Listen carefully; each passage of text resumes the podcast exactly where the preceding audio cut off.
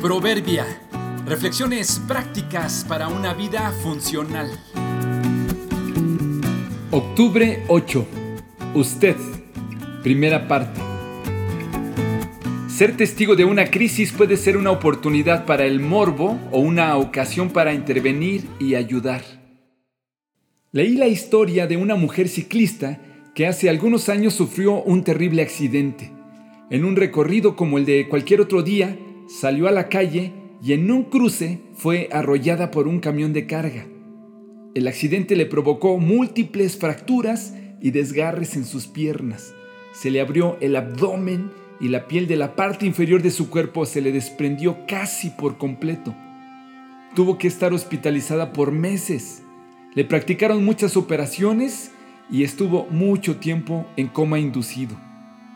Después de padecer muchas complicaciones, logró recuperarse y volver a caminar. Cuando lo logró, ella misma fue capaz de narrar con detalle el suceso. Piensa que varios factores fueron claves para que ella pudiera seguir con vida. Entre ellos, la importancia de que desde el momento mismo del accidente, la gente que fue testigo de lo que ocurrió supiera qué hacer.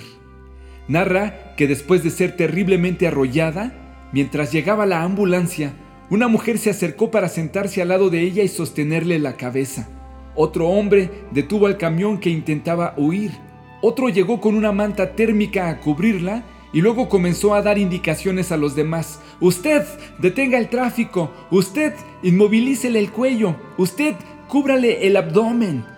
Luego, los paramédicos supieron qué hacer y por supuesto también los médicos y la familia.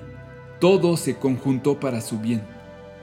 Cuando leí la historia me di cuenta que la intervención del hombre de la manta fue clave en todo esto.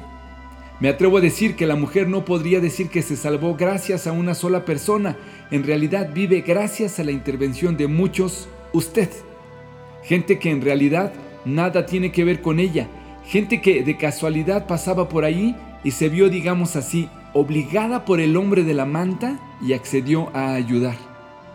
Todos podríamos decir que somos frutos de un accidente o resultado de la intervención de Dios a nuestro favor, usando muchos usted para aportar algo para nuestro bien.